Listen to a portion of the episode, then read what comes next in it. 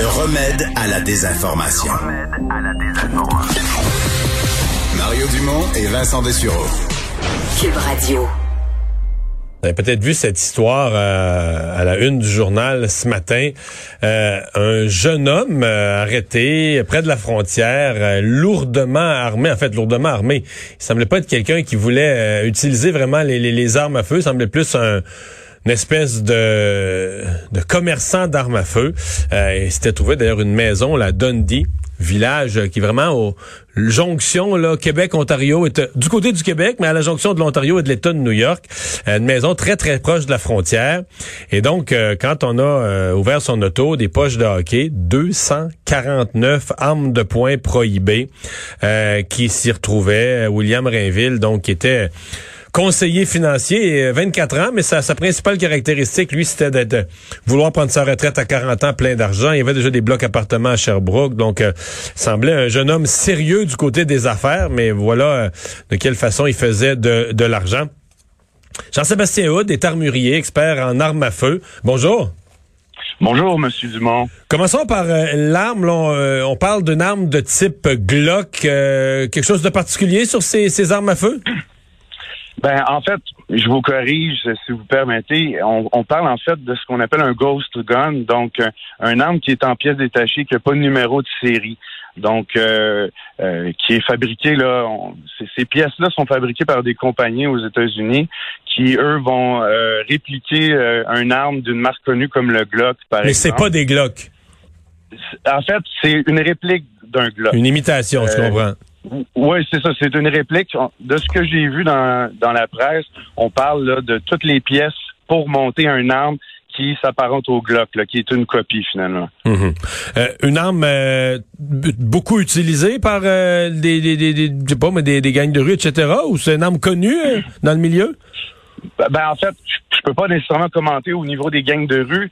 Je suis pas, je suis pas détective, c'est pas mon département. Mais ce que je peux vous dire, c'est que c'est sûr que le Glock, on parle de l'arme, l'arme de poing la plus populaire au monde. Ok, ok, ok. puis évidemment, euh, de se procurer des pièces. Euh, c'est assez simple puisqu'il est en circulation euh, beaucoup. Et puis, on parle aussi là d'un arme là qui est quand même simple à assembler comparé à d'autres armes de poing. Là. Ben, vous me dites ça, euh, on a un extrait YouTube euh, qui a été vu presque un million de fois et qui euh, explique quasiment comme pour des, des enfants comment... on va écouter un extrait, comment monter ça? Well, I'll tell you this, guys. Definitely the cheapest Glock 19 that I've ever built, or even fired for that matter. But the question kind of becomes, well, Is it worth a crap? So welcome back everybody. Hope you guys are doing awesome today. How was your ah, voilà, et là le, le type fait le, fait le travail assez simple à monter finalement parce que là le, le, lui il les important en pièces détachées, c'est fréquent c'est de, de, de monter sa propre arme? Ben en réalité, vous savez, si on parle juste au niveau légal, si on parle au niveau de gens qui, qui, qui aiment les armes et tout, euh, c'est sûr que euh, vous avez le choix des fois d'acheter un Glock, admettons, à plein prix, euh, et ou sinon de vous procurer des pièces imitées, finalement, faites par une compagnie qui va vous les vendre moins cher.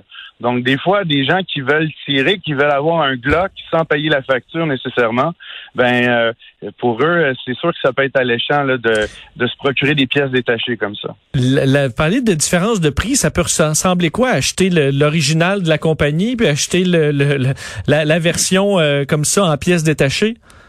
Ben, écoutez, un Glock, en, en, somme, là, si vous l'achetez ici au Canada, ça va vous coûter autour de 7 à 800 dollars. Oh, quand même.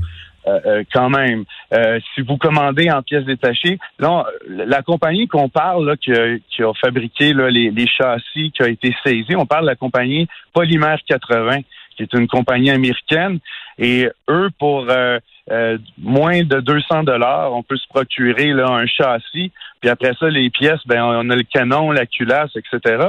Donc, on, peut là, à, l'intérieur de 500 dollars, là, euh, même un petit peu moins, euh, avoir finalement une imitation de Glock fonctionnelle. Est-ce euh, un désavantage au niveau de la performance ou c'est identique, un, bon tireur sur une cible? Est-ce qu'avec une, une imitation, ça, ça tire moins précis ou c'est vraiment identique?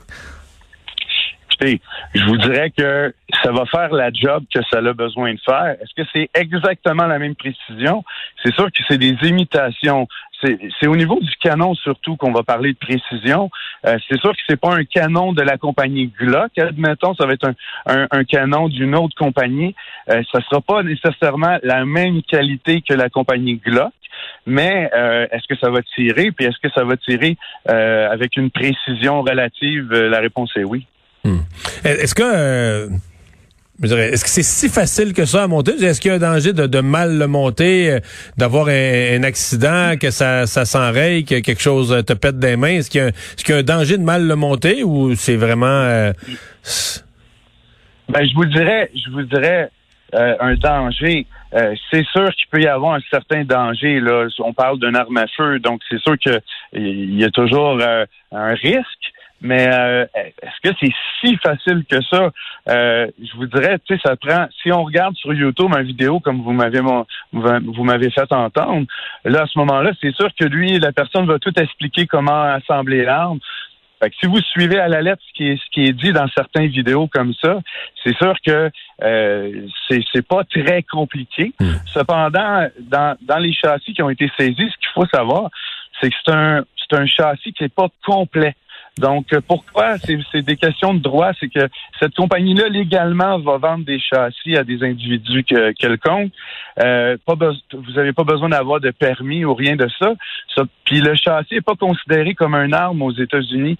Donc, c'est c'est comparable à un jouet, par exemple. C'est aussi facile que ça. Et pour éviter des poursuites de, de, compagnies comme Glock, admettons, ben le châssis est pas tout à fait complet. Il va être complet à, on pourrait dire, les huit dixièmes du châssis est complet. Donc, c'est sûr que la personne qui se procure ce châssis-là va devoir faire percer des trous avec une machine, va devoir euh, évidemment là euh, euh, procéder à une manipulation et une modification précise pour arriver à ses fins et assembler l'arme complètement.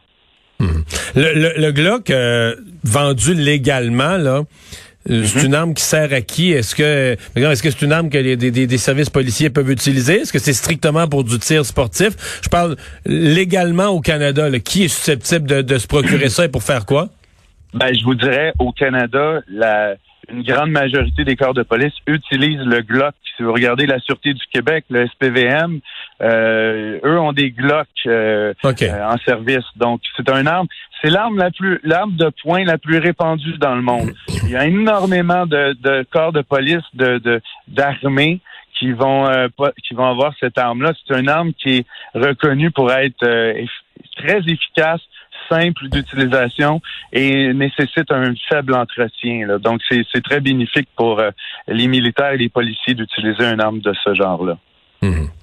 Mais évidemment, euh, comme euh, les, États-Unis, les pièces comme ça, c'est surtout aux États-Unis que c'est produit. Donc, d'où le défi d'essayer de trouver des chemins pour faire passer ça à la frontière. Ben, vous, touchez un bon point. C'est que, premièrement, euh, de se procurer des armes des États-Unis, des pièces détachées, c'est pas nécessairement compliqué avec Internet. Euh, si je me procure, par exemple, une culasse, c'est pas considéré comme un arme, une culasse seule. Donc, euh, on peut faire. Certaines personnes pourraient dire, ben moi, je me fais venir ça chez nous au Québec. Cependant, ce qui est considéré comme un arme au niveau de la loi, c'est le châssis. Donc, le châssis doit avoir un numéro de série, il doit être enregistré.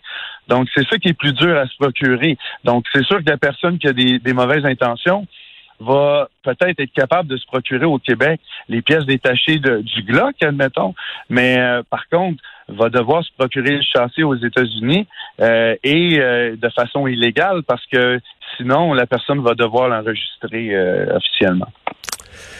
Jean-Sébastien Wood, merci d'avoir été là. C'est un plaisir. Au revoir. Ben, on va. J'ai l'impression que ce jeune hmm. homme qui voulait son indépendance financière à 40 ans, je pense, ça vient de prendre une débarque. Là. Faire un petit peu moins d'argent euh, prochainement. Un petit frais d'avocat, puis probablement un petit peu de temps en prison qui va venir euh, contrecarrer euh, ses plans. Son, son père faisait un peu. son père témoigne là-dedans, fait comme un peu pitié. Lui, ouais, mais surtout quelqu'un qui a un jeune homme qui a une belle carrière c'est un peu d'appât du gain. Ben, c'est sûr que c'est ça. En fait, la question que je me posais ce matin, on en parlait avec Benoît Dutrisac, est-ce que c'est sûr que c'est l'appât du gain qui l'a emporté? Est-ce que au point de départ, euh, il l'a fait une fois pour un coup d'argent, puis il s'est mis le bras dans un... Parce que des fois, il y a certains engrenages qu'une fois que ton bras est dedans, là... C'est sûr que s'il a fait... Si on s'imagine un